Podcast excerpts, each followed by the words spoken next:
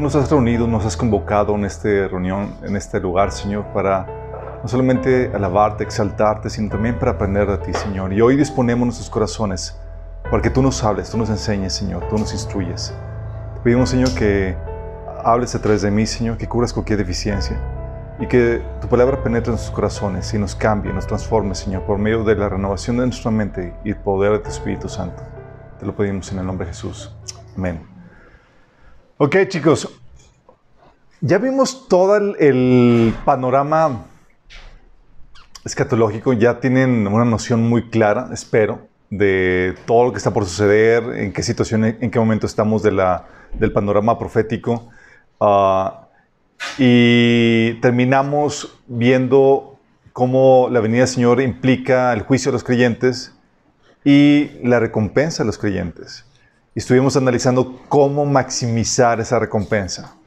Espero que la sesión pasada hayan salido todos animados en medio de sus tribulaciones, de sus, sus luchas, de sus adversidades, porque cada una de esas adversidades y luchas conlleva una gloria eterna preparada para todos ustedes si es que obviamente las, las, vivimos como Dios manda, con la actitud correcta y usando los principios de Dios.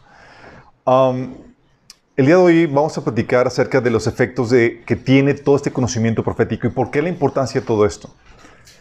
Tenemos un grupo de WhatsApp que, eh, donde compartimos noticias de, acerca de los últimos tiempos y demás. Y al igual que cualquier otro grupo de WhatsApp, obviamente se presta a discusiones polémica y demás. Y es genial cuando eso sucede. Porque cuando hay discusiones o polémicas podemos retroalimentarnos y podemos eh, intercambiar argumentos, ideas. Hay gente que a veces se, se, espanta por ello, pero es lo más saludable y qué bueno que sucede. Eh, salen a relucir cosas que hay que, eh, deficiencias de conocimiento que hay que cubrir, también salen a relucir gemas de, conocimiento eh, muy importantes con la contribución que realizan cada uno de ustedes. Y se tocó ahí unas, unas temáticas acerca de, de eh, críticas acerca de por qué debemos o por qué no debemos enfocarnos en el tema de la profecía, eh, qué onda con las noticias de los últimos tiempos, cuál de, cómo debe ser nuestra actitud al respecto. Y es entendible porque es una crítica, igual que otras, muy común, ¿sí? La crítica de los aficionados de la profecía bíblica. Confío en que ustedes forman parte de esos aficionados de la profecía bíblica. Digo, después de tomar 21 sesiones, confío que se les puede considerar aficionados a la profecía bíblica. Pero hay ciertas cosas que, que se comentan al respecto. Uno es el de, oye, es que no importa, Sí, no es crucial el tema de la profecía. Tú abócate a servir al Señor, amar, hacer lo que está de tu parte y deja el mundo que ruede. Sí, tú comparte el Evangelio, deja de estarte enfocando en esos asuntos de que si el Señor viene, la noticia acerca de cómo está la situación del mundo actual, si ya se acerca o no su venida y demás.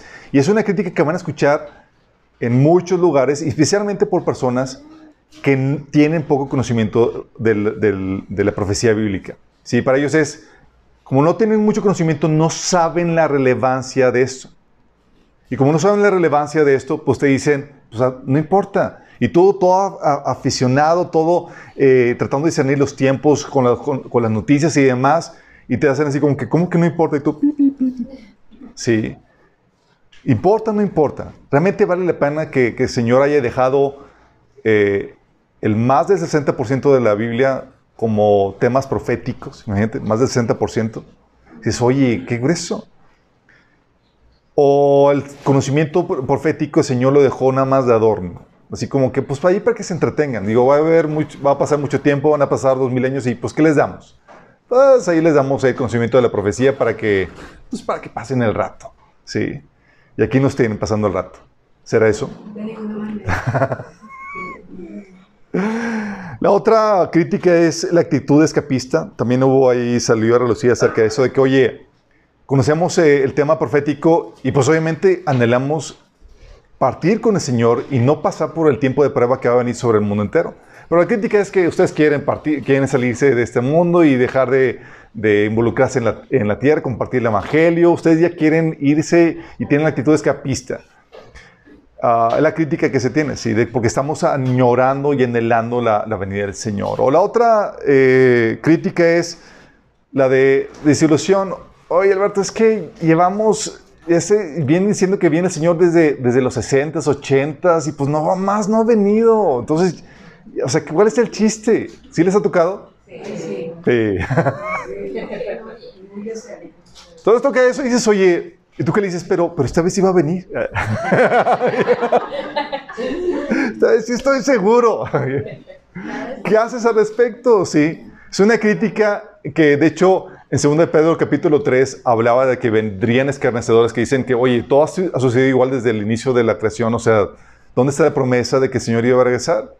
Y, es una, y el hecho de que haya esa crítica significa que estamos en el tiempo correcto, que estamos en los últimos tiempos. Sí. Dices, oye, tu crítica es señal de que el Señor está pronto a venir. Sí. es una profecía cumplida. Pero está eso, sí. Eh, todas esas críticas, y hay más, obviamente, no estoy siendo eh, eh, exhaustivo en esta temática, pero, pero son una de las críticas que se van a encontrar. ¿Por qué? Porque cuando la iglesia se atreve a criticar esto y estas temáticas, del cual la Biblia habla abundantemente, es porque realmente se, hay mucha ignorancia al respecto. Y ustedes ya saben la relevancia de esta temática. a lo largo de estas 20 sesiones me imagino que les quedó una idea muy clara de cuán importante es el tema. Pero por si acaso decide hacer un estudio donde vemos la relevancia de esto, no voy a hacer que asuma que sabemos, y la verdad es que, que no, ¿sale? ¿Cuáles son los efectos de ese conocimiento profético que tiene en nuestras vidas? ¿Qué efectos tiene este conocimiento profético? Vamos a ver una serie de efectos que debe tener este conocimiento profético en nuestras vidas. Vamos a ver la versión, el, conocimiento equivocado de la profecía y el conocimiento correcto de la profecía. ¿Sí? ¿Qué efectos tiene? En cuanto a la expectativa de su regreso, chicos. Sí. El, el incorrecto entendimiento del profético te lleva a no esperarlo, porque hay muchas cosas previas que tienen que suceder a su venida. Si te llevan a decir, oye, no, Señor, todavía falta por venir, todavía tiene que evangelizarse el mundo entero, todavía tiene que venir el gran avivamiento, todavía tiene que pasar, tiene que el anticristo, y, y, y nomás no lo esperas. ¿Sí? Y te vuelves como el siervo que dice, ¿y qué tal si el sirviente es malo y piensa, mi amo no regresará por un tiempo? Fíjate que dice, el siervo malo, dice, mi amo no va a regresar en un tiempo. ¿Sí? Es una característica del siervo malo. Qué grueso. Sí, Mateo 20 acerca de eso. En cambio, el correcto entendimiento te lleva a esperarlo todo el tiempo, pues sabes que su venida es inminente. Es decir, el Señor puede venir en cualquier momento y como puede venir en cualquier momento, tenemos que esperarlo todo el tiempo. Dice la Biblia en Lucas 12:40, ustedes también deben estar preparados todo el tiempo porque el Hijo del Hombre vendrá cuando menos lo esperen. Fíjate, deben estar preparados ¿qué? Todo el tiempo. Sí. O Marcos 13, del 35 al 36 dice, por lo tanto, manténganse despiertos porque no saben cuándo volverá el dueño de la casa, si al atardecer, a la medianoche, o al canto del gallo, o al amanecer. No sea que venga de repente y los encuentre dormidos. Sí, fíjate cómo la, la, la expectativa dice, ¿sabes qué? Dice, debes esperarlo todo el tiempo. Entonces hay un cambio de actitud. El correcto entendimiento de la profecía bíblica te lleva a ti a esperarlo en cualquier momento. Todo el tiempo. Una persona que tiene un incorrecto conocimiento profético no espera ahorita al Señor. Para él todavía faltan muchas cosas. Entonces, si te encuentras hermanos cristianos que dicen, no, todavía falta, dices, mm, te falta conocimiento de la Biblia, te falta conocimiento profético. ¿Sí? También el incorrecto entendimiento te lleva a paniquearte o volverte prepper. ¿Saben qué es eso? De los que se empiezan a, acumular eh, comida, bebidas y todo porque la cosa se va a poner muy fea y vamos a atravesar la tribulación y vamos a vivir los juicios y el anticristo y nos va a perseguir y toda la cosa. ¿Sí? Algunos de aquí tenían ese miedo. Sí, era, o sea, no anhelaban la venida del Señor, no querían hablar de la venida del Señor porque era una cosa de terror. Si era, es que, digo, el Señor viene y, pero antes tiene que va a venir la tribulación, los juicios, las copas, todos los juicios de Apocalipsis, se va a poner muy feo, va a venir Apocalipsis, eh, el anticristo y vamos a estar aquí. Y eso ha llevado a muchos cristianos, el no saber los tiempos, el no conocer el conocimiento de la Biblia, a que se empiecen a preocupar y afanar por la comida y la bebida. Que la Biblia te dice que no te preocupes por ello, ¿te acuerdas? Y empiezan a, a a- a comprar cosas y demás, en su poco entendimiento se empiezan a preparar, empiezan a almacenar para tratar de, de mantenerse ellos y sus familias por varios años.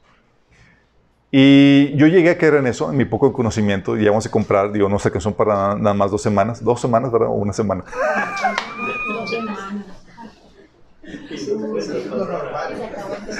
Pero la problemática... sí, super pre, pero ser aprobado. Bien. Pero... pero la problemática de eso es que eh, cuando tienes ese poco entendimiento de la Biblia te lleva a afanarte por eso y cuando te vuelves prepare, todo tu esfuerzo, parte de tu trabajo normal, se vuelve en administrar esos alimentos. Porque como entran, tienen que, tienes que ir consumiendo los más viejos y demás, y tienes que ver cómo está el inventario, y te, te absorbe toda tu atención y toda tu vida. Es en serio. Sí. Y están te- temerosos de cómo va a estar la cosa y vamos a pasarla mal y, y todo eso. Eso produce el, el incorrecto conocimiento de la Biblia, el conocimiento del pro- profético. Te lleva a esa ansiedad, a ese temor. El correcto entendimiento de la Biblia te lleva a descansar en su venida. Sí. Y anhelarla y en enfocarte en lo que importa. Sí. Ah, por cierto, en el anterior, ¿sabes quién estaba así todo paniqueado? ¿Qué, qué, qué- ay. ¿Qué cristianos estaban todos paniqueados pensando que ya habían comenzado los juicios del Señor? No, fueron los de Tesalonicenses, chicos. Dice, según de Tesalonicenses 2, del 1 al 2. Ahora bien, hermanos, en cuanto a la venida del Señor Jesucristo y a nuestra reunión con Él, les pedimos que no pierdan la cabeza ni se alarmen por ciertas profecías ni por mensajes orales o escritos, supuestamente nuestros, que digan que ya llegó el día del Señor. Y tú y yo sabemos ya que se refiere con el día del Señor, el tiempo de juicio donde Dios va a derramar sus sellos, copas, trompetas, donde va a Dios derramar su ira sobre la tierra. Dices, oye, estos pensaron, no, pues con la tribulación y la persecución que están viendo, ya, ya, ya, ya estamos en el día Señor. Nos quedamos. Y vamos a sufrirla feo, ¿sí? Es el poco entendimiento y Pablo tiene que venir a aclarar eso. Decir, eh, tranquilo. O sea, para que venga el día del Señor tiene que el anticristo y para, que, para ser anticristo tiene que quitarse lo que lo retiene, que es la iglesia. Sí. El correcto entendimiento nos lleva a descansar en su unidad y, y anhelarla. Y en enfocarnos en lo que realmente importa. Eh, Este Tito 2.13 dice, mientras que guardamos la bendita esperanza, es decir, la gloriosa venida de nuestro gran Dios y Salvador Jesucristo. Fíjate cómo le llama bendita esperanza.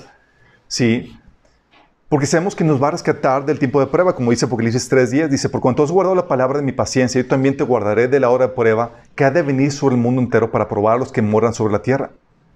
Cuando ves esto y sabes esto, dices, wow, realmente es una esperanza. Para muchos es primero llegan los, los juicios y demás y se le da a, a la iglesia una tunda de perro bailarín y, y luego después llega el Señor a rescatar a su amado. Sí. Y dices, oye, con esa visión, ¿qué esperanza es la venida del Señor? Al contrario, que no venga. Sí, si se atrasa más, mejor. Sí. ¿Qué, qué esperanza es esa? Pero nada que ver. De hecho, por eso dice Pablo eh, que, que podemos amar su venida. Dice, por tanto, me está guardada la corona de justicia, la cual me dará el Señor juez justo en aquel día. Y no solo a mí, sino también a, todos los que aman su venida. Podemos descansar y podemos amar su venida. Sí, de hecho, los de se caracterizaban porque anhelaban su venida. Dice Primera Tesalonicenses 1.10, también comentan cómo ustedes esperan con ansias la venida desde el cielo del Hijo de Dios, Jesús, a quien Dios levantó a los muertos. Dice, Él es quien nos rescató de los horrores del juicio venidero. Qué fuerte. Podemos anhelar eso.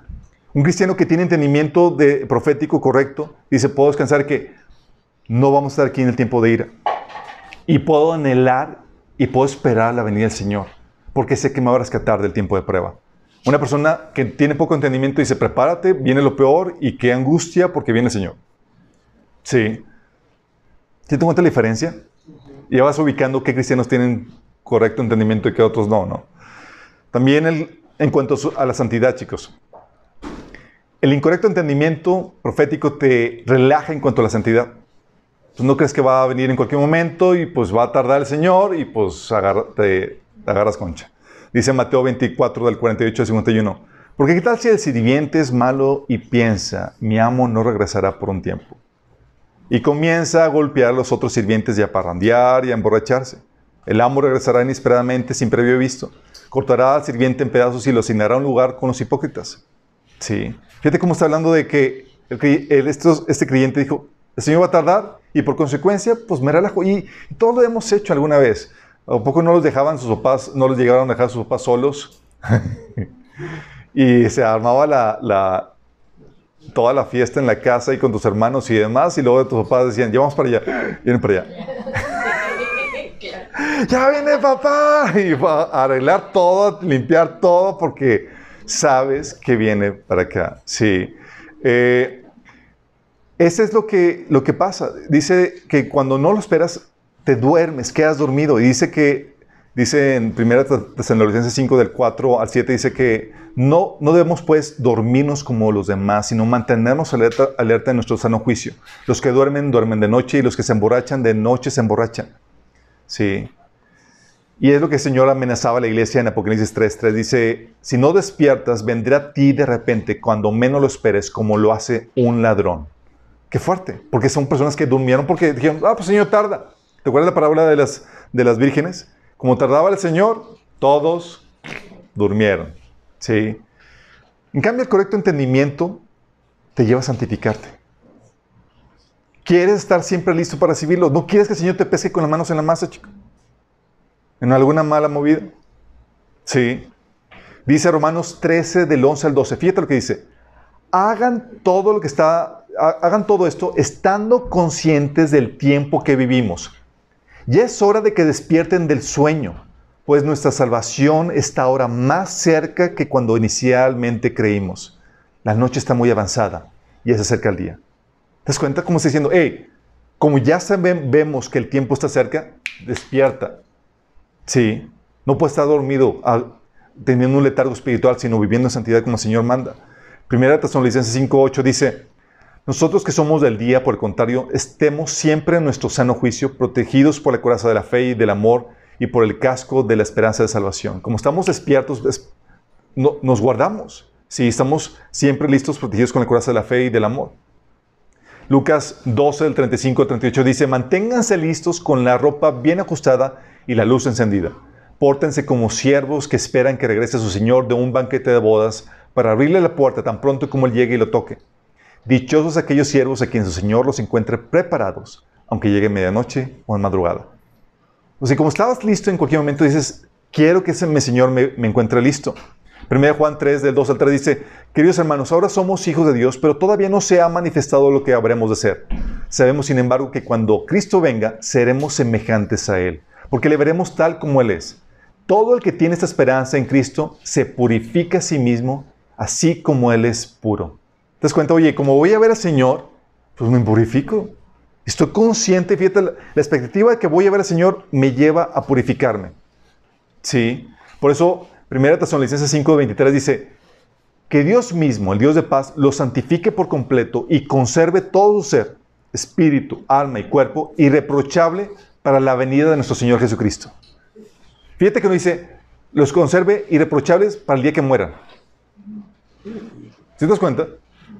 ¿Qué, ¿Cuál es la motivante de esta, de, este, de esta santificación, de este mantenerse irreprochable? Es la venida del Señor.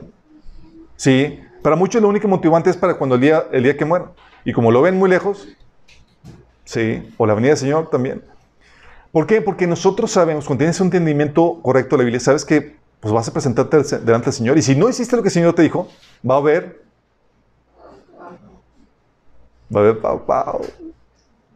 ¿Se imaginan? Dice Lucas 12, del 46 al 48. El Señor de ese siervo volverá el día en que el siervo menos lo espere y la hora menos, esperada, eh, menos pensada. Entonces lo castigará severamente y le impondrá la condena que reciben los incrédulos. El siervo que conoce la voluntad de su Señor y no se prepara para cumplirla, recibirá muchos golpes. en cambio, el que no la conoce y hace algo que merece castigo recibirá pocos golpes. A todo el que se le da mucho, se le exigirá mucho. Y al que se le ha confiado mucho, se le pedirá aún más. ¿Conscientes de esto? Y so, consciente que vamos a ver que el Señor viene, oye, al tiro con nuestra santificación, con nuestra obediencia al Señor. ¿Sigamos viendo? Oye, en cuanto a las obras, el incorrecto entendimiento profético te lleva a paralizarte. ¿Ya para qué? ¿Ya para qué hago? Al el Señor va a venir. ¿Ya para qué hago aquello? ¿Sí les ha pasado? ¿Sí han tenido el parálisis? No, pues ya para qué comienzo el ahorro, ya para qué me hago este proyecto, etcétera. Sí. Eso le pasó a la iglesia de Tesalonicenses. Se paralizaron con la venida del Señor y pues se volvieron unos flojonazos buenos para nada. Tesalonicenses 3 del 11 al 13 dice, nos hemos enterado de que entre ustedes hay algunos que andan de vagos sin trabajar en nada, que solo se meten en lo que no les importa. A tales personas les ordenamos, exhortamos en el, Señor Jesucristo que tranquilamente se pongan a trabajar para ganarse la vida. Ustedes, hermanos, no se cansen de hacer el bien. Eso es lo que produce el, incorrecto conocimiento profético. también el incorrecto entendimiento profético te lleva, si no a paralizarte, te puede llevar a enfocarte en los afanes de este mundo. ¿Por qué? Pues crees que no va a venir, que le falta mucho, que va a tardar para, para, su regreso, o que su venida va a conllevar, eh, o no estás consciente que su venida conlleva una rendición de cuentas de tu lado. Hay gente que dice, ya que Señor venga, y no saben lo que están diciendo. Sí. Parece que diciendo que está así como, y piensan que es un rescate de su vida miserable que están teniendo, ya quieren que el Señor venga. Cuando la verdad es que van a presentarse delante del Señor a rendir cuentas de todo lo que hicieron. Y eso es algo, digo, tremendo. Sí.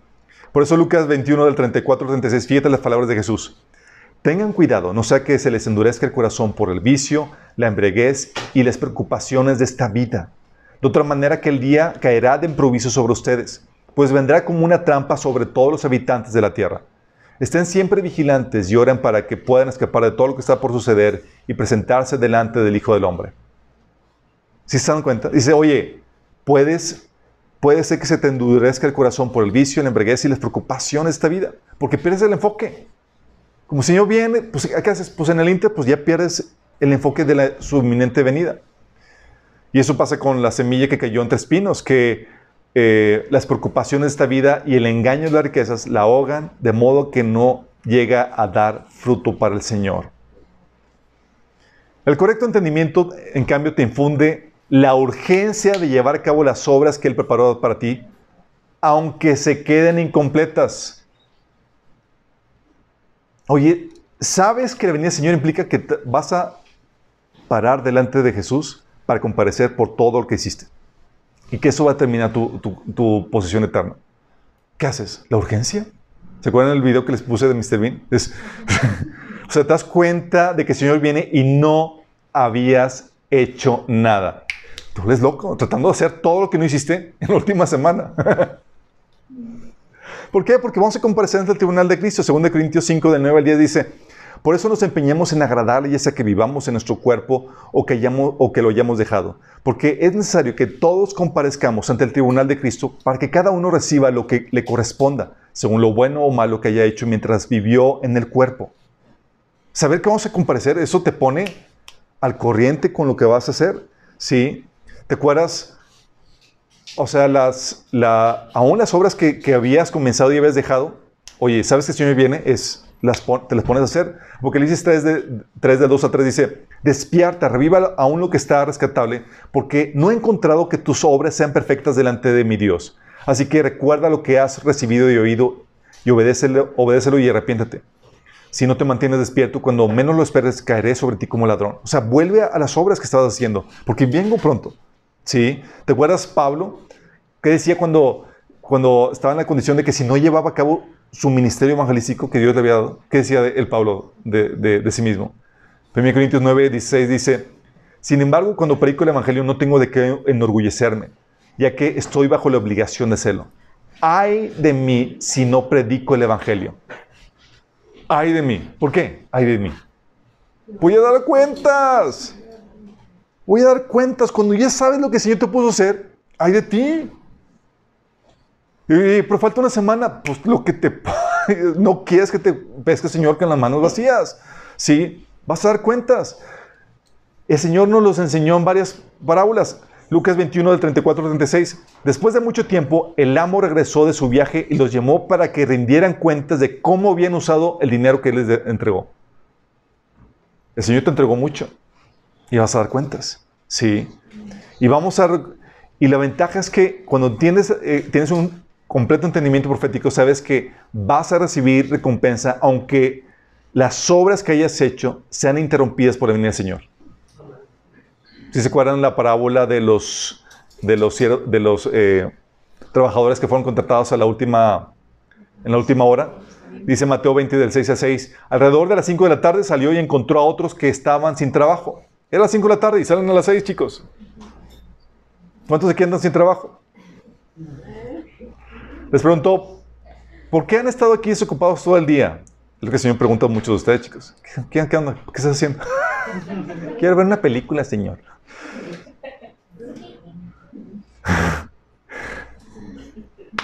es que me ha tocado gente, es que cerraron el cine, y el Señor, lo que tuvo que sepa que te, te pongas a chambear.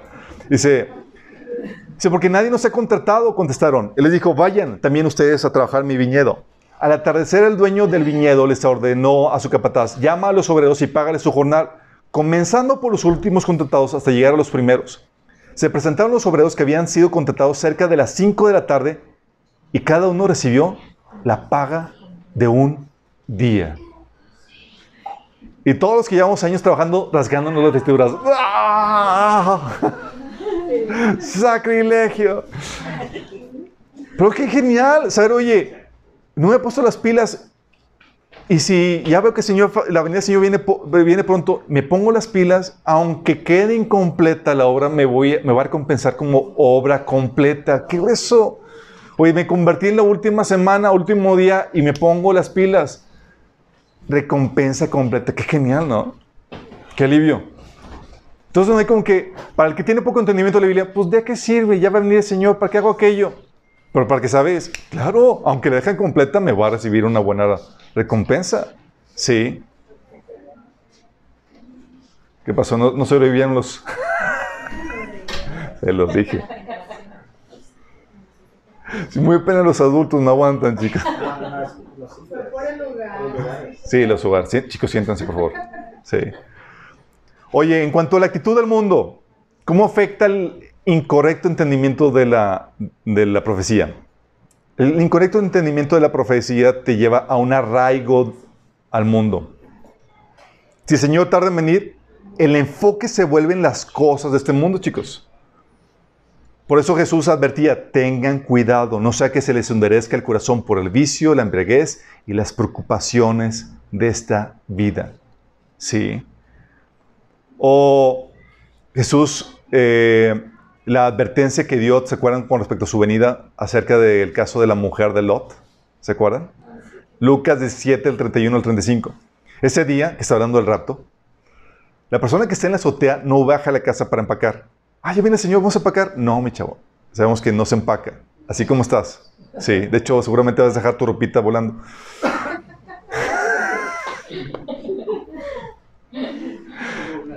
Dobla. Dice, la persona que está en el campo no regresa a su casa. O sea, ahí donde estás, el Señor te va a recoger. Recuerden lo que le pasó a la esposa de Lot. ¿Se acuerdan qué le pasó? Estaba en el proceso de ida. Dijo, mis cosas, mi licuadora. Y, órale, está todo eso. Dice, si se aferran a su vida, la perderán. Pero si dejan de aferrarse a su vida, la salvarán. Esa noche dos personas estarán durmiendo en la misma cama, una será llevada y la otra dejada. Dos mujeres estarán moliendo harina juntas en un molino, una será llevada y la otra dejada. ¿Qué te hace? Dice, oye, un correcto entendimiento de, un incorrecto entendimiento de la Biblia, de, la profecía, te lleva a arraigarte esto, a no estar preparado. Sí, pero el correcto entendimiento te lleva a un desarraigo de este mundo. Si no tienes un correcto entendimiento de la Biblia, va a ser como la esposa del otro. Venga Señor y, ay Señor, mis planes, mi, nuevo carro, mis proyectos y estatua de dolor, te quedas. ¿sí? Porque cuando venga el Señor se va a salir a reducir lo que realmente hay en nuestro corazón. Y muchas veces lo que tenemos, hay muchos cristianos que tienen ídolos en su corazón, que es el amar estas cosas, las cosas de este mundo. Pero el correcto entendimiento te lleva a un desarraigo de este mundo. Sabemos, fíjate cómo lo pone Pedro. Se lo pone muy radical. Pedro te dice, el mundo va a ser destruido. ¿Para qué te rayas aquí? Pedro, fíjate lo que dice. Es una Pedro 3 del 10 al 13. Pero el día del Señor viene como un ladrón. En aquel día los cielos desaparecerán con un estruendo espantoso. Los elementos serán destruidos por el fuego y la tierra con todo lo que hay en ella será quemada. Versículo 11. Ya que todo será destruido de esa manera, ¿no deberían vivir ustedes como Dios manda, siguiendo una conducta intachable y esperando ansiosamente la venida, del, día de, eh, la venida del día de Dios? Es 2 de Pedro 3 del 10 al 13. Ese día los cielos serán destruidos por el fuego y los elementos se derretirán con el calor de las llamas. Pero según su promesa esperamos un cielo nuevo y una tierra nueva con la que habite la justicia. Si te das cuenta, lo pone así, ya mira, esto se va a destruir, ¿para qué te arraigas? Pablo lo ponía de otra forma. En 1 Corintios 7, del, 9, del 29 al 39 decía Pablo, déjenme decirle lo siguiente, amados hermanos, el tiempo que queda es muy breve. Así que de ahora en adelante los que estén casados no deberían concentrarse únicamente en su matrimonio. Los que lloran o los que se alegran o los que compran cosas no deberían ser absorbidos por sus lágrimas, ni sus alegrías, ni sus posesiones. Los que usan las cosas del mundo no deberían apegarse a ellas. Pues este mundo tal como lo conocemos pronto desaparecerá. Quisieran, quisiera que, que estén libres de las preocupaciones de esta vida. ¿Sí? ¿Qué te dice Pablo? no ¿sabes qué? Esto ya va a pasar. O sea, te está diciendo, no te arraigues. Ni a tus, las cosas que disfrutas, ni a las cosas que sufres, ni a las cosas que compras, ni a nada. No te arraigues a este mundo. ¿Ves la actitud que, que te lleva?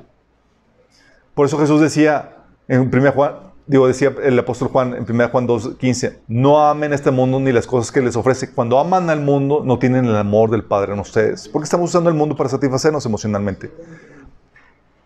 Dice Juan 12, 25, los que aman su vida en este mundo, la perderán. ¿A qué te está llevando? ¿A desarraigarte? Sí, oye, es que yo quiero vivir mis planes, mis proyectos. ¿Quieres amar esta vida? ¿Más que el que viene? Dice, los que no le dan importancia a su vida en este mundo, la conservarán para la eternidad. Eso te lleva al correcto entendimiento de, eh, profético, te lleva a vivir una vida desarraigada de este mundo. Sí. ¿Se acuerdan lo que habíamos visto? Si no amas más la vida venidera que esta vida, no vas a producir fruto aquí. Porque vas a estar abocado a este mundo. Por eso la Biblia, ¿sabes cómo nos llama a los cristianos? Nos llama peregrinos y extranjeros. ¿Por qué? Y no es un árbol, digo, sabemos que hay un, hay un grupo cristiano que es... Sí, dice Hebreos 11.3, hablando de los, antiguos, los santos del Antiguo Testamento, dice, todos ellos vivieron la fe y murieron sin haber recibido las cosas prometidas. Qué fuerte, ¿no? O sea, murieron sin recibir las cosas prometidas, pero sabían que las iban a recibir porque iban a resucitar. Dice, más bien, la reconocieron a lo lejos y confesaron que eran extranjeros y peregrinos en la tierra. ¡Qué fuerte! Dice, ah, pero ellos, no, no, no, también nosotros. 1 Pedro 1.17 dice, ya que invocan como, eh, como Padre al que juzgue con imparcialidad las obras de cada uno, vivan con temor reverente mientras sean peregrinos en este mundo. Es decir, vamos que, de paso, chicos, somos peregrinos. Segunda Pedro 2.11 dice, queridos hermanos, les ruego como extranjeros y peregrinos en este mundo, que se aparten de los dedos pecaminosos que combaten contra la, contra la vida. Nos llaman peregrinos extranjeros, chicos, porque es alguien que no está arraigado. No estamos enraizados en este mundo. Sí. Y esto era necesario porque Jesús pedía a sus discípulos que estuvieran dispuestos a sacrificar sus vidas por Él, cosa que no podrías hacer si estás arraigado a este mundo. ¿Cómo voy a sacrificar mi ideal de vida, la vida que quiero tener por causa de Cristo? Pues si estás arraigado, pues obviamente no. Pero el, completo entendimiento profético te lleva a desarraigarte. Ah, con confianza, pues mejor me arraigo a la vida venidera que va a ser una vida perfecta, una vida genial. En cuanto a las aspiraciones y las metas, el incorrecto conocimiento profético te lleva a poner la meta en las cosas de este mundo. ¿Cuántos cristianos no conocen así? Y si hay alguno aquí, no levante la mano, pero hay muchos. Porque no visualizan cuál es la herencia a la que el Señor nos ha llamado. ¿Sí? Y luego se enfocan en el aquí y el ahorita y el buscar la mejor vida ahora. Como la iglesia de la Odisea, ¿te acuerdas que decía? Apocalipsis 3:10 dice, soy rico, tengo todo lo que quiero y no necesito nada. ¿Cuál es su enfoque? En el aquí y en el ahora en esta vida. Y Jesús le dice, mm, y no te das cuenta que eres un infeliz, miserable, pobre, ciego y desnudo. Qué fuerte. Sí, pero eso es lo que pasa. Eh, cuando tienes tus metas, cuando no tienes un entendimiento profético correcto, te lleva, te, eh, fácilmente caes en las preocupaciones de esta vida y en el engaño de las riquezas, que ahogan la semilla, como viene Mateo 13, 22. O empiezas a a enfocarte en buscar lo que este mundo ofrece. ¿Te acuerdas de la reprensión de Santiago a los cristianos en el capítulo 4 del 2 al 3 que dice, codiciáis y no tenéis, matáis y ardáis de envidia y no podéis alcanzar, combatís y lucháis, pero no tenéis lo que deseáis porque no pedís. Pedís y no recibís porque pedís mal para gastar en vuestros deleites. ¿En dónde tenían la mente, chicos? O sea, su afán, su energía, su esfuerzo, su lucha era para aquí y ahora, sus metas aquí. Por eso, 1 Juan decía, no amen este mundo ni las cosas que les ofrece. Sí, ya sabes qué, te ofrece.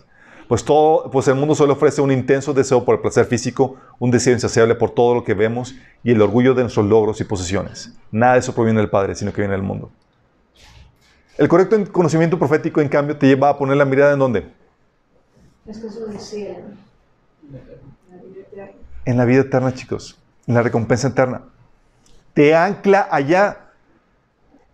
Mientras que el, conocimiento errado de, la profecía te lleva a enfocarte aquí y ahora, porque, pues, ¿qué ves ahorita? No, no sabes las recompensas que, que, el Señor tiene preparado para ti, ni la tremenda gloria, ni las maravillas que tiene preparado para los, para los cristianos. Como no sabes eso, pues lo mejor que veo es lo que puedo conseguir aquí y ahorita. Pero cuando ves la maravillosa gloria que Dios tiene preparado para ti, cuando venga el reino, inviertes y te desgastas para conseguir gloria, honra y mortalidad en la siguiente vida. Como dice Colosenses 3 del 1 al 2, ya que han resucitado con Cristo, busquen las cosas de arriba, donde está Cristo sentado a la derecha de Dios. Concentren su atención en las cosas de arriba, no en, las de, las, eh, eh, no en las de la tierra, pues ustedes han muerto y su vida está escondida con Cristo en Dios. 1 Corintios 9 del 24 al 27 dice, ¿No se dan cuenta de que en una carrera todos corren, pero solo una persona se lleva el premio? Así que corran para ganar. Todos los atletas se entrenan con disciplina. Lo hacen para ganar un premio que se desvanecerá, pero nosotros lo hacemos para un premio eterno. ¿En qué te ¿A qué te estaba invitando Pablo que pusieras la meta? Cosas eternas. ¿Tú corres para ganar este premio eterno? ¿Corres de tal manera? Sí.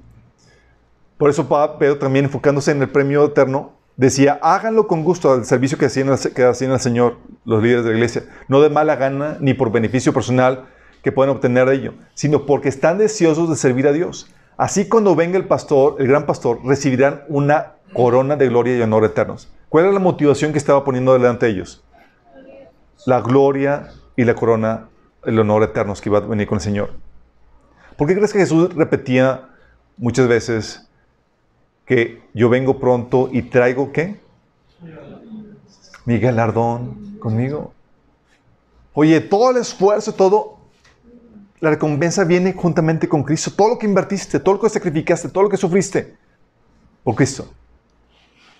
Sí. Entonces son las metas que tienes. Oye, desgastar esta vida para obtener mejor. Tienes eh, las aspiraciones y las metas en la siguiente vida. En cuanto a las tribulaciones, ¿qué produce el incorrecto entendimiento profético? ¿Sabes qué hace? Te hunde en las tribulaciones y en la tu compasión. Y te puede llevar que te apartes. Pablo decía, fíjate lo que dice, si no hay un correcto entendimiento profético, decía Pablo, si nuestra esperanza en Cristo es solo por esta vida, somos los más dignos de lástima de todo el mundo. ¿Y cuántos andan con la piti cuando deberían estar gozosos porque están sufriendo por causa de Cristo. Pobrecito, porque piensan que solamente es esta vida. Es que mira cómo me maltrata y todo. Lo, porque sus aspiraciones y su enfoque es en este mundo. Sí. Por eso también Mateo 13, 22 habla de la semilla que cayó entre, entre piedras y dice que, cuando surgen problemas o persecución a causa de la palabra, enseguida se aparta de ella. Porque el enfoque está en el ahora. Sí. Las tribulaciones. Pero el correcto entendimiento te alienta en medio de las tribulaciones, chicos. Es lo que, es lo que motivaba a Pablo a desgastarse y a pasar con buena actitud sus tribulaciones. Decía en 2 Corintios 4, del 16 al 18, por lo tanto, no nos desanimamos, fíjate. Dice, ¿cómo que no te desanimas? Y te, da todo el expediente de Pablo, todo lo que estaba sufriendo y más dices, este tipo masoquista, ¿cómo que no se desanima? Dice, al contrario, aunque por fuera nos vamos desgastando, por dentro nos vamos renovando día tras día. Pues, pues los sufrimientos ligeros y efímeros que ahora padecemos producen una gloria eterna que vale muchísimo más que todo sufrimiento. ¿Qué tiene en mente? La gloria eterna. Así que no nos, no nos fijamos en lo visible, sino en lo invisible, ya que lo que se ve es pasajero, mientras que lo que no se ve es eterno. ¿Te das cuenta? ¿Qué le mantenía con buen ánimo? El conocimiento profético. Si, oye, es que yo sé qué tipo de gloria voy a recibir cuando el Señor venga. Con gusto, órale, dentro de las tribulaciones. Por eso en Hechos 14, 22, los apóstoles animaban a los creyentes de una forma poco ortodoxa. Y se confirmaban los ánimos de los discípulos, exhortándoles a que permaneciesen en la fe, diciéndoles, es necesario que a través de muchas tribulaciones entremos en el reino de Dios. Esta forma de animar no tendría sentido sin el entendimiento profético, chicos. Porque si la vida, si nuestra esperanza fuera solamente para esta vida, seríamos los más dignos de consideración. Por eso también en Hebreos 10:34 decían de los santos, decía que sufrieron junto con los que, eh, decía, sufrieron junto con los que fueron metidos en la cárcel y cuando a ustedes les quitaron todos sus bienes, lo aceptaron con alegría pues sabían que en el futuro les esperaban cosas mejores que durarán para siempre. Esos tipos estaban locos, pero su locura por el correcto entendimiento profético. Cuando no tienes el entendimiento profético, te quitan las cosas o te, te, va mal en, algo y tú estás con la piti pari, porque tu esperanza de la fe cristiana es solamente para este mundo. Sí. Por eso, por eso, cuando tienes un correcto entendimiento de cómo va a estar las cosas, Oye, hasta le entras duro al sufrimiento. Ordenado por Dios, obviamente. Así como que, órale, así como Jesús que no le sacó la vuelta al sufrimiento. Dice, esta copa que mi padre me ha dado, no le debe beber. Hablando de su copa al sufrimiento. Dice en Hebreos 11:35, hubo mujeres que por la resurrección recobraron a sus muertos. Otros, en cambio, fueron muertos a golpes, pues para alcanzar una mejor resurrección no aceptaron que los pusieran en libertad. Entonces, no, retráctate, ¿no? Yo estoy apostando a una mejor resurrección. ¡A mecha! Sí. Es la esperanza que tenían incluso los de Tesalonicenses cuando estaban sufriendo a manos de, los que los perseguían. Fíjate lo que decía Pablo. Dice en 2 Tesalonicenses 1 del 6 al 8. Dios que es justo pagará con sufrimiento a quienes los hacen sufrir a ustedes. Porque sabemos que va a haber justicia. No solamente Dios nos va a dar recompensa, sino va a dar retribución a los que están haciendo mal. Dice, y ustedes que sufren les dará descanso lo mismo que a nosotros. Esto sucederá cuando el Señor Jesús se manifieste desde, el cielo entre llamas de fuego con sus poderosos ángeles, para castigar a los que no reconocen a Dios ni obedecen el Evangelio de nuestro Señor Jesús. Fíjate cómo está ligado con la segunda venida. Eso es lo que da esperanza, chicos. Oye, en cuanto al sacrificio y a la inversión, el incorrecto entendimiento te lleva a buscar los placeres y a no sacrificar nada, sino enfocarte en el disfrutar ahora. Y conste que no está mal el disfrutar, chicos. Lo que está mal es cuando se vuelve tu prioridad, tu enfoque. Si es que quieres disfrutar la vida, no, no, no, no estás aquí para disfrutar la vida. Eso puede venir por añadidura. Estás aquí para llevar a cabo la tarea que Dios te encomendó. Hay una tarea que Dios te, tiene preparado para ti. Por eso Jesús, por eso lo que lleva, oye, si solamente tenemos esta esperanza para este mundo y no, visualizamos la eternidad, no visualizamos las glorias que vienen, como dice Pablo, eh, siendo, eh, echándole carilla a los, de, a los de Corintios, que decían, si los muertos no resucitan, comamos y bebamos, porque mañana moriremos. O sea, si no hay resurrección, si no hay la gloria eterna, si no hay eso, ¿qué, qué haces? Vamos a disfrutar ahorita. Comamos y, y, disfrutemos ahorita porque mañana vamos a morir. ¿Sí?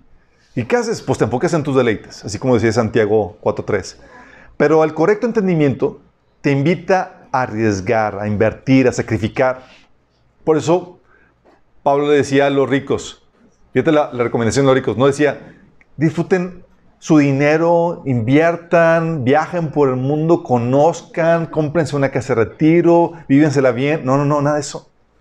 Porque con la perspectiva eterna, el correcto entendimiento profético te lleva a cambiar todo. Dice, enséñale a los ricos de este mundo que no sean orgullosos ni que confíen en su dinero, el cual es tan inestable. Deberían depositar su confianza en Dios, quien nos da en abundancia todo lo que necesitamos para que lo disfrutemos. Diles que usen su dinero para hacer el bien. Fíjate, no es para disfrutar, es para hacer el bien. Deberían ser ricos en buenas acciones, generosos en lo que en los que pasan con los que pasan necesidad y estar siempre dispuestos a compartir con otros. De esa manera, al hacer esto, acumularán su tesoro como un buen fundamento para el futuro a fin de poder experimentar lo que es la vida verdadera. ¿Qué está haciendo? ¿Tienes dinero? Tal cosa. Inviértele en la siguiente vida. Desgástate en lo que va a ser la mejor vida que vas a tener. Por eso Jesús decía, vendan sus posesiones, den a los que pasan necesidad. Eso almacenará tesoros para ustedes en el cielo. Y las bolsas celestiales nunca se ponen viejas ni se agujeran. El tesoro de ustedes estará seguro, ningún ladrón podrá robarlos ni ninguna polilla destruirlo. Por esta mentalidad, los discípulos con facilidad se despojaban, vendían sus, sus bienes y ayudaban a los hermanos necesitados en las iglesias, chicos. Sí. Dice Hebreos 11 del 13 al 16. Todos ellos vivieron y murieron sin haber recibido las cosas prometidas. Más bien lo reconocieron a lo lejos, hablando de los santos del Antiguo Testamento, y confesaron que eran extranjeros y peregrinos en la tierra. Al expresarse así, claramente dieron a entender que andaban en busca de una patria. Si hubieran estado pensando en aquella patria donde habían emigrado, habrían tenido oportunidad de regresar allá. Antes bien, anhelaban una patria mejor, es decir, celestial. Por tanto, Dios no se avergonzó de llamarse su Dios y les preparó una ciudad. ¿Qué ciudad es? La Nueva Jerusalén. Está ellos arriesgaron, invirtieron, se desgastaron en dejar su tierra, su parentela, a la aventura, caminar con Dios por fe, porque anhelaban algo mejor, algo eterno. Tenían su mente en lo que venía, sí. Por eso, el que Pablo, teniendo esto en mente la recompensa, ¿qué hacía Pablo para aumentar su recompensa? ¿Alguien se acuerda? ¿Alguien sabe?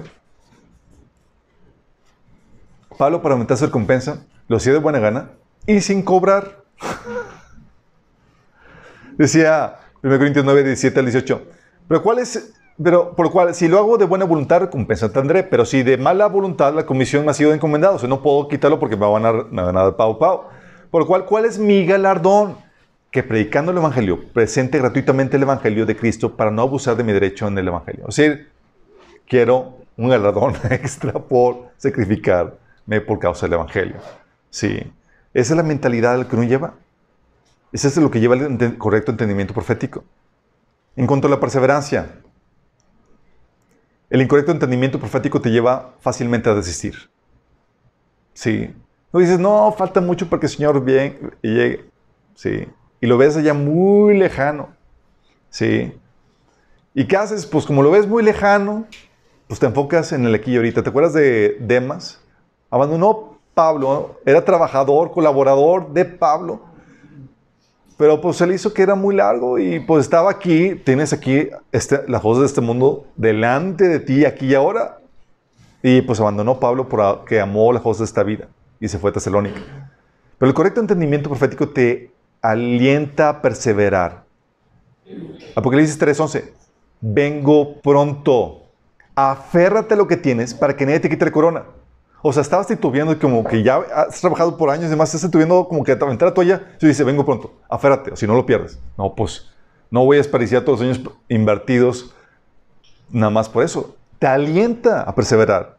¿Sí? Por eso Hebreos 10 del 35 al 37 dice, así que no pierdan la confianza porque esta será grandemente recompensada. Ustedes necesitan perseverar para que después de haber cumplido la voluntad de Dios reciban lo que Él ha prometido.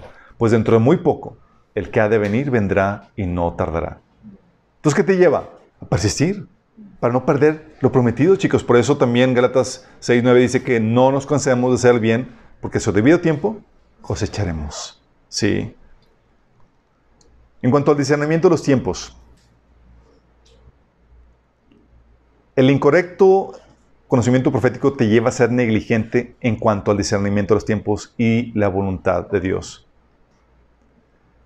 Pues no es importante, lo importante es evangelizar y hacer...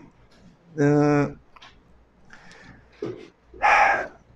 ¿Te acuerdas el más que dijo,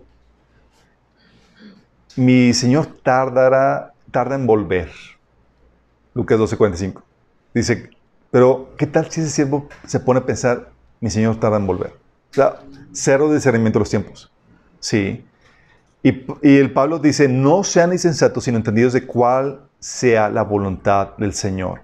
¿Y sabes que la voluntad del Señor está ligada a los tiempos? Hay un tiempo para hay, hay eh, una voluntad de Dios para cada tiempo. Pero el correcto entendimiento de los tiempos proféticos, como conoces qué es lo que va a suceder, porque ya conoces la profecía bíblica, sabes lo que va a acontecer y sabes si están sucediendo alrededor porque estás al tanto de las noticias, sabes lo que tienes que hacer.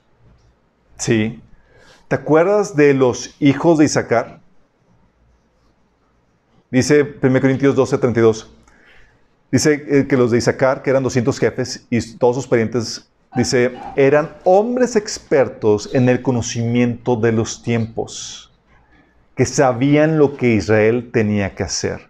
Como conozco los tiempos, sé, puedo discernir la voluntad de Dios para ese tiempo. Sí. La Biblia nos enseña eso. Nos enseña que podemos discernir y debemos discernir. Lucas 21 del 29 al 36 dice, Jesús también les propuso esta comparación. Fíjense en la higuera y en los demás árboles. Cuando brotan las hojas, ustedes pueden ver por sí mismos y saber que el verano está cerca. Igualmente, cuando vean que suceden estas cosas, sepan que el reino de Dios está cerca. Les aseguro que no pasará esta generación hasta que todas estas cosas sucedan. El cielo y la tierra pasarán, pero mis palabras jamás pasarán. Estén siempre vigilantes y oren para que puedan escapar de todo lo que está por suceder y presentarse delante del Hijo del Hombre. Es el discernimiento de los tiempos, chicos. O sea, el Señor dijo, puedes discernir cuándo son los tiempos. Y te, ¿sabes cuál era la ordenanza de, de Pedro? Decía, el fin se acerca, por tanto sean sobrios y diligentes en sus oraciones. Porque sabía que sabía discernir y sabía que era lo que tenía que hacer. Mateo 16, de 2 a 3 dice, Jesús les dijo, al atardecer ustedes dicen que habrá buen tiempo porque el cielo está rojizo, y por la mañana que habrá tempestad porque el cielo está nublado y amenazante. Ustedes saben discernir el aspecto del cielo, pero no las señales de los tiempos. Sí, les llamaba hipócritas. Porque el que tiene conocimiento profético sabe cuándo son los tiempos, chicos. Sí, para él es importante y relevante no solamente porque tiene conocimiento bíblico, qué está sucediendo alrededor, las noticias. Para el que no sabe, todo es igual. Y las noticias son irrelevantes.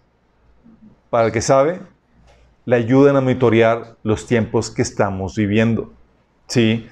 Fíjate lo que decía, lo que decía el apóstol Juan. Queridos hijos, llegó la última hora. Ustedes han oído que el anticristo viene y ya han surgido muchos anticristos. Por eso sabemos que la última hora ha llegado. Fíjate, Juan estaba viendo las señales, está viendo, hoy hay muchos opositores a Cristo, hay muchos anticristos, podemos saber que ya el Señor está pronto por venir. Obviamente el discernimiento estaba equivocado. Sí, el Señor todavía faltado dos meses, pero faltaban dos mil, dos mil años. Pero te lleva a eso, a que tenemos la capacidad de discernir y podemos utilizar el conocimiento alrededor para saber cuál es, a, qué se refiere eh, qué te acerca está la venida del Señor y lo que tenemos que hacer. Por eso el apóstol Pablo le decía a los a tesanolicenses, ahora bien hermanos, ustedes no necesitan que les escriba acerca de los tiempos y las fechas. Ser expertos. ¿Sí? ¿Por qué? Porque si hicieron los tiempos, sabes cuál es la voluntad de Dios. ¿Sí? Um, ¿Te acuerdas a este eh, Giesi, el, el, siervo de, de, este Eliseo, ¿se acuerdan? Que estafó a este Naamán y le pidió ahí una ofrendita indebida. ¿Y qué resultó? Dice, dice Eliseo, ¿no estaba también ahí mi corazón cuando el hombre volvió de su carro para recibirte? Y luego le pregunta, ¿es tiempo de tomar plata y de tomar vestidos, olivares, viñas, ovejas, bueyes, siervos y siervas? Fíjate lo que le pregunta, ¿es tiempo? O sea, la problemática es no discernió los tiempos y por tanto no discernió la voluntad de Dios. Cuando tú sabes la voluntad de Dios, te mueves diferente. ¿Cómo te moverías igual si, si decías, no, todo le falta? si discernes de que, oye, ya falta, si diciendo que estamos en, en, el año del Señor, te mueves diferente. Compartes a los, familiares que no les has compartido, te empiezas a hacer las cosas que no habías hecho. Porque porque te lleva a discernir los tiempos y la voluntad del Señor. Y eso te lleva, en cuanto al celo evangelístico, chicos, el incorrecto entendimiento te lleva a menospreciar los esfuerzos para alcanzar a la gente. Sí. Fíjate lo que dice segundo de Pedro, dice hablando de cristianos que conocían acerca de la segunda venida del Señor. Dice, ante todo deben saber que en los últimos días vendrá gente burlona, que siguiendo sus malos deseos se mofará. ¿Qué hubo de esa promesa de su venida? ¿Quiénes son los que creen en su venida, chicos? Los cristianos. Está hablando de cristianos que ya dejaron de desistir. Dios, o sea, el Señor nos, lleva, dice, nuestros padres murieron y nada ha cambiado desde el principio de la creación. ¿Y qué pasa? Dice, tú lo ves todo normal y empieza a menguar el auge, chicos. Pero el correcto entendimiento produce, produce un celo evangelístico, pues sabes que hay un deadline, chicos. Para, cuando tienes un mal entendimiento, dices, el Señor no va a llegar, muchos creen, no va a llegar sino hasta que terminemos de evangelizar el mundo. Entonces, te puedes agarrar la pechorra, chicos. Y digo, no, pues aquí no, vamos a ir campechaneando, evangelizamos aquí, evangelizamos allá. Pero cuando sabes que el venir del Señor no depende de que todo el mundo se evangelice, porque en la tribulación se va a evangelizar, sabes que hay un deadline. Mejor dicho, dos. Uno, que una persona puede morir en cualquier momento. Pero el otro, que el Señor puede venir en cualquier momento. Y tú empiezas a compartir ya por las dos deadlines. Porque sabes que puede partir la persona, puede morir, puede colgar los zapatos en cualquier momento.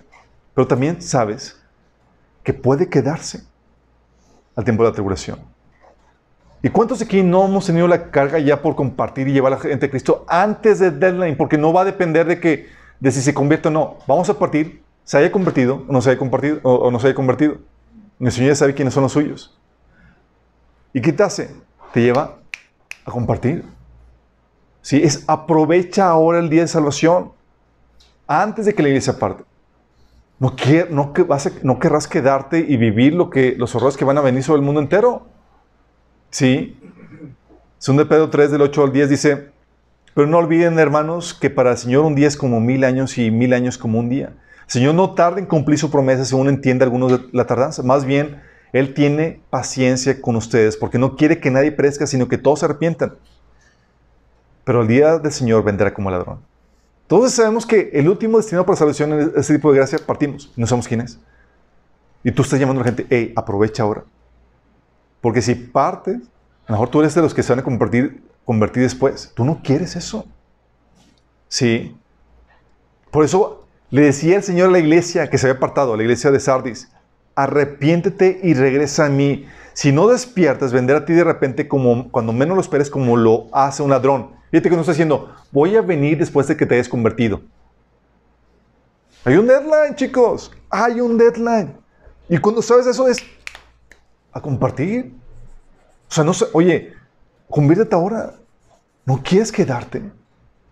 Sí, el Señor va a venir como ladrón. Y no va a depender de que te conviertas tú o no. ¿Sí te das cuenta cómo aumenta eso? ¿Y cuántos de aquí no hemos estado compartiendo nuestras familiares y tenemos aún mayor carga porque vemos que el tiempo del Señor se acerca y hay gente que todavía no se entrega? Estamos, Señor, por favor, que no se queden, que se arrepientan. Y no solamente porque pueden morir sin Cristo, sino porque pueden quedarse. En cuanto al celo, a la visión del futuro, chicos, un incorrecto entendimiento profético te lleva al triunfalismo que termina en desilusión. ¿Cuántos cristianos triunfalistas no han escuchado que vamos a conquistar todas las esferas de la sociedad, de las artes, la política, vamos a establecer el reino? Y sacamos textos fuera de contexto para defender eso. Textos fuera de contexto como Abuk, de que no, sí, que la tierra, llenaremos la tierra con el conocimiento de Dios. Porque la tierra, y dice la Biblia que va a ser llena del conocimiento de Dios. Y fuera de contexto, porque eso va a ser en el milenio. Sí. Viene en ese contexto. Dice, y su gloria dominará cada rincón de la actividad y conocimiento humanos y vamos a ser nosotros los que vamos a estar enseñoreándonos de todo eso. O fuera de contexto decimos, levántate y resplandece que tu luz ha llegado, la gloria del Señor brille sobre ti. Y lo aplicamos a la iglesia y no es a la iglesia. Aplicamos puras alegorizaciones, chicos. O fuera de contexto decimos, Reyes y reinas te servirán y atenderán tus necesidades. Se inclinarán hasta el suelo ante ti y lamerán el polvo de tus pies. Y decimos, no vamos a gobernar sobre los reyes y la iglesia va a estar por encima de todos ellos. Y es fuera de contexto por completo. ¿Sí? Fuera de contexto decimos, la gloria postrera de la, de postrera casa será mayor que la primera. Como vienen a, a, a, a Geo 2.9. O sea, fuera de contexto. Nada que se aplique a la iglesia. Pero los utilizamos para predicar un triunfalismo que va a terminar en disolución porque la Biblia, un correcto entendimiento, te lleva a una visión sombría y realista de las cosas. Sí, muchos están confiando en que se va a venir un gran avivamiento y que la iglesia va a estar dirigiendo esto y que va a venir una gloria tremenda y, los cristianos van a, el mundo se va a cristianizar y vamos a poder tomar control de las artes, los medios y demás. Y cosa que debemos hacer, chicos, debemos de involucrarnos. Pero la Biblia nos da una visión muy sombría. Sí. Una visión sombría que nos lleva a alentarnos en medio de la dificultad que viene. ¿Por qué? Porque las cosas no van a ser así con ese triunfalismo. Y cuando veas las cosas difíciles, si te aplicaron el triunfalismo y tú lo creíste, te vas a desanimar y vas a colgar la, la, la toalla, vas a tirar la toalla. Pero Jesús era bien sombrío. En Juan 16 le decía a Jesús, todo esto les he dicho para que no flequen. Y empieza, va a venir persecución, van a morir, van a haber tribulaciones. Y ¿Por qué? Guerra no mata soldado. Es, ah, y estaba previsto por Señor, tiene, el Señor tiene cuidado acerca de eso. Y eso nos ha ayudado mucho, chicos. Oye, compartimos el Evangelio y muy poca gente se convierte. Es difícil que la gente escuche el Evangelio. Ah, son los tiempos. La Biblia nos advertía de esto. Esto. Ah, está todo bien. Sí. Te anima. Sí, la Biblia dice que lejos de tener un triunfalismo, dice, todearán todas las naciones por causa de mi nombre. Mateo 24, 9. Dice Juan 13, 1 Juan 3, 13, hermanos, no se extrañen si el mundo los odia. Y no están extrañados. Luego, 2 Timoteo 3:13 dice, los malos y los impostores serán cada vez más fuertes, engañarán a otros y ellos mismos serán engañados. Fíjate, dice que va a disminuir, dice que los malos y los impostores que van a tener un avivamiento.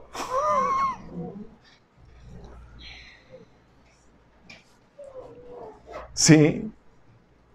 O sea, la Biblia nos advierte que, que nos enseña que el mundo va a rechazar el Evangelio y que el reino se va a establecer por la fuerza, violentamente. Dice Isaías 24, del 5 al 9, digo, del 5 al 6, la tierra sufre por los pecados de sus habitantes porque han torcido las instrucciones de Dios, han violado sus leyes, quebrantado su pacto eterno. Por tanto, una maldición consume la tierra, sus habitantes tienen que pagar el precio por su pecado. Y ese rechazo generalizado va a preparar el surgimiento del anticristo. La Biblia nos advierte que va a venir una gran apostasía y un gran engaño, chicos. No un avivamiento. Pero muchos cristianos piensan todo lo contrario. Sí. Y cuando se nos dice, oye, va a venir, las cosas van a ir de mal en peor, es no, no, no, vamos a, sí. Y quieren creer otra cosa. Cuando la Biblia nos dice que incluso dentro de la iglesia va a estar caracterizada por falsos maestros dentro del cristianismo que introducirán herejías, como dice Hechos 20, 1 Timoteo 4, 2 Pedro, 2, de Pedro 2 que también que va, se va a caracterizar, que va a surgir un falso sistema cristiano que va a perseguir a los verdaderos creyentes. Y que va a haber un cristianismo caracterizado por personas no regeneradas, es decir, gente egoísta, carnal, que no querrá escuchar la sana enseñanza. Estaba platicando con, eh, creo que fue, ay, ya no sé con algún quien, creo que fue Gladys, que está diciendo, es que ahora entiendo por qué es difícil hablar la verdad del Evangelio, como que la gente ya no la quiere escuchar. Y yo, son los tiempos.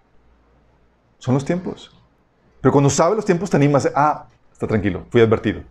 Pero cuando tú esperabas hasta acá el bebimiento y toda la cosa, todo cabizbajo, deprimido, porque nada que ver. ¿Sí me explico? En cuanto a la mayordomía, el incorrecto entendimiento te lleva a parar todo proyecto futuro. Si el Señor viene, ¿para qué planeo? ¿Para qué ahorro? ¿Para qué hago previsión? Sí. Como pasaba con los de Tesalonicenses que les había leído, que estaban, los gazanes ya dijeron, pues ya pues viene el Señor, ¿para qué hacemos algo? Todo lo pararon. Sí. Pero el correcto entendimiento profético te lleva a seguir planeando porque no sabes con certeza el día ni la hora. Podemos intuir la víspera de su venida, pero no la fecha exacta. Sí, ¿te acuerdas lo que dijo Jesús a sus discípulos? ¿Quién es el siervo fiel y prudente a quien su Señor ha dejado cargo de los sirvientes para darles la comida a su debido tiempo? Fíjate que esa mayordomía de preparar la comida, preverse para tener todo listo para seguir alimentando a la gente, implica una previsión, una buena gestión, una buena mayordomía. Sí. ¿Por qué? Porque el buen siervo sabe, Mateo 24, 36, que dice, pero el día y la hora nadie sabe, ni aun los ángeles de los cielos, sino solo mi Padre. Entonces tú y yo podemos intuir, pero como no sabemos a certeza, ¿qué tenemos que seguir haciendo? Previniendo, planeando.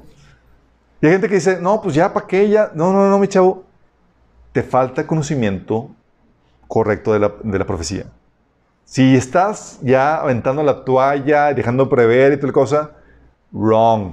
Sí, podemos intuir, podemos discernir, pero no podemos tener esa certeza. Te deja en un estado de incertidumbre, en donde el Señor puede venir en cualquier momento, lo cual te lleva a un desarraigo de este mundo, para que tus cosas y tu visión no estén en este mundo, sino en lo que viene. Pero también como ya hay incertidumbre, te lleva a seguir planeando, a seguir siendo un buen mayordomo, a seguir ahorrando, a seguir previniendo. Sí. Por eso, a Santiago, en, Santiago 4, del 13 al 16, se, reprende a los cristianos que estaban diciendo, vamos a hacer aquello o al otro, y estaban, estaban planeando. Pero no se les reprende porque decían, oye, ¿para qué planeas si el Señor va a venir? Se le estaba reprendiendo porque estaban diciendo, asegurando que iban a lograr hacer lo que estaban planeando. En vez de decir, si el Señor quiere, voy a poder hacer esto o aquello. Sí, pero fíjate, no se, le estaba reprendiendo porque estaban planeando porque el Señor venía. Oye, ¿para qué planeas si el Señor ya viene? ¿No se te ocurre hacer eso? No, es, oye, planea, pero con humildad, sabiendo que el Señor puede destruir y truncar todos tus planes, como ya lo ha hecho con muchos de nosotros. ¿Sí les ha pasado?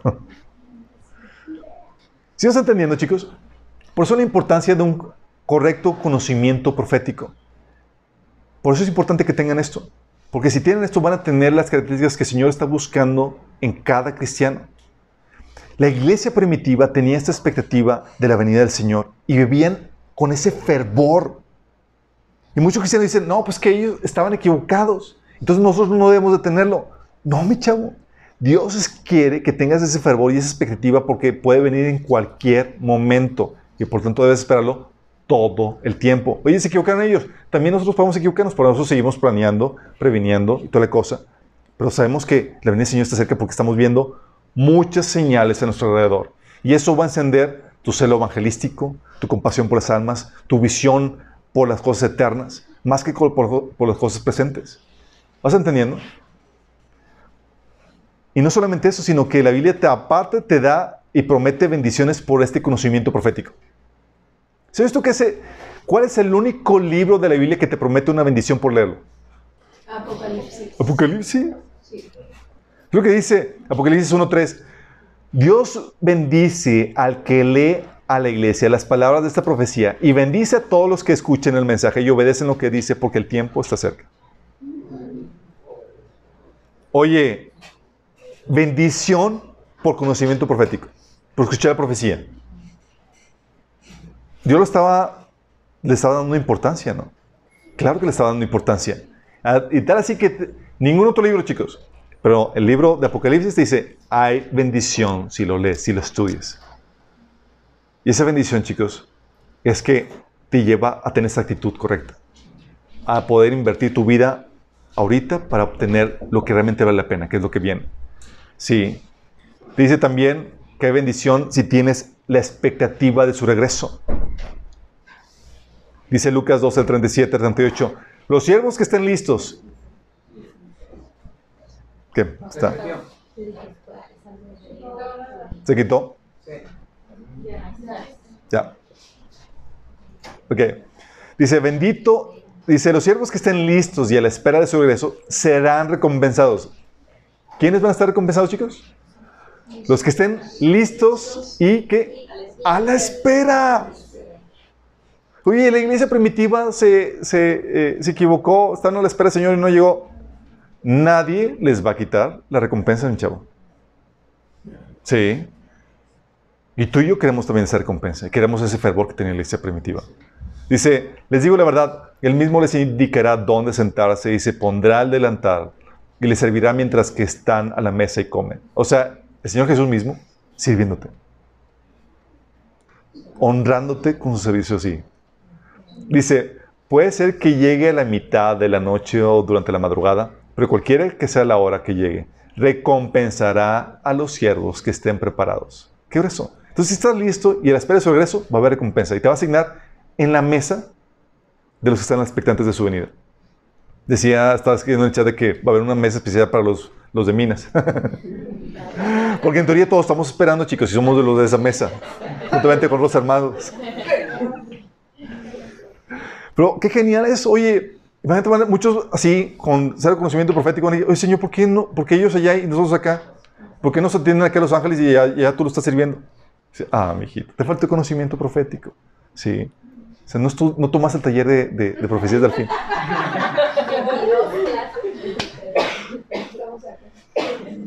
¿Por qué eso, no? Oye, solamente por estar en la expectativa. Por eso, que nadie te roba la expectativa. Gente dice, ya, olvídate de eso, el Señor se tardó mucho. No, no, no, a mí no me robas eso. Sí, tal vez no he hecho muchas cosas para el Señor, pero esta recompensa, nadie me la quita. Luego también te habla de que hay una bendición también si amas su venida. Dice, por lo demás me está guardada la corona de justicia, la cual me dará el Señor, juez justo en aquel día, no solamente a mí, sino también a todos los que aman su venida. Es lo que te lleva al Señor. Oye, como ya estás desarraigado de las cosas de este mundo, con facilidad amas la venida del Señor. Yo recuerdo cuando me dolía la venida del Señor. Yo tenía, estaba tan arraigado, tenía tantos planes, proyectos, tantas cosas que quería hacer, que me hablaban de que el Señor viene, no, no, que no venga, tengo muchas cosas que quiero hacer, que quiero disfrutar, que quiero vivir. Y ya les puso la, la, analogía. Cuando no tienes el conocimiento profético, tienes esa actitud. Quieres disfrutar este mundo que es como una kermés de colonia versus lo que viene que es como si fueras a Walt Disney. No, quiero, quiero subirme a la kermés, así, al, al, a los caballitos de la kermés. No, me echaste. Estás perdido, no sabes lo que estás diciendo. No sabes lo que estás diciendo. Por eso,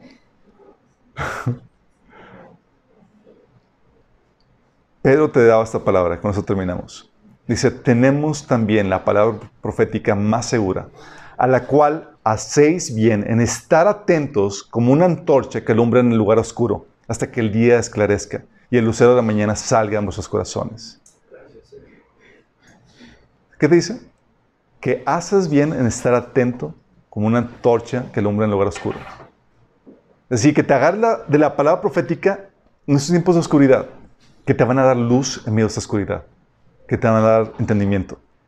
Sí, en lo que esperamos que amanezca el día. Es la palabra profética, chicos. Por eso, sí, estamos re locos. Vivimos diferente porque tenemos un conocimiento de lo que está preparado para nosotros. Y nadie nos va a quitar las recompensas. Y vamos a seguir discerniendo los tiempos, chicos. Porque seamos todos los efectos que tiene. Sí, Oye, es que debe estar enfocado evangelizado. mira, chicos, si tienes este conocimiento, evangelizas con más auge. Porque es que sabes que hay un ledla. Sí. No, es que hay que conquistar el mundo. Sí, nos involucramos en el mundo y, buscamos involucrarnos en las artes, en, los, en, la política y demás. Pero ya nadie me va a desilusionar porque sé que las cosas van a ir de mal en peor. Sí, pero vamos a seguir haciendo nuestra lucha. Porque mientras que estemos aquí, la iglesia va a hacerle la vida de cuadritos al enemigo. No va a avanzar como ellos quieran. Porque vamos a ser la voz de, de contrapeso. Pero nadie te va a desilusionar. Sí, va a ser diferente, vas a actuar diferente. porque tú ya sabes lo que la Biblia enseña acerca de esos temas. La idea es que vivas así, chicos. Sí. Hoy ya sabes la importancia del correcto conocimiento profético y todas las aberraciones a las cuales uno llega por un mal entendimiento. Sí. Tú ya puedes saber, oye, por tu comportamiento, por tu expectativa, por tu actitud y todo eso, te falta profecía. ¿Sale? Te hace falta ver más profecía. Vamos a terminar con una oración. Amado Padre Celestial, damos gracias, Señor, porque tú nos das tu palabra profética, Señor, la cual nos da la esperanza en medio de las tribulaciones, en medio de dificultades, Señor. Gracias, Padre, porque nos da el balance correcto, Señor, entre la buena mayordomía y el desarraigado de este mundo, Señor. Porque infunde en nosotros un celo por santificarnos, por compartir, por atraer a los que no te conocen a, a tus pies, Señor. Gracias, Señor, porque pone la actitud correcta y las metas correctas, Señor, en nuestra vida, Padre.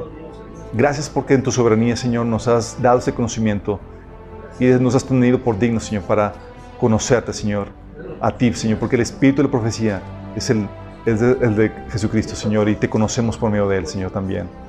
Amado Padre, síguenos preparando, Señor, realizando que no tiremos la toalla, Señor, que podamos estar listos, irreprensibles en espíritu, alma y cuerpo hasta el día de tu regreso, Señor.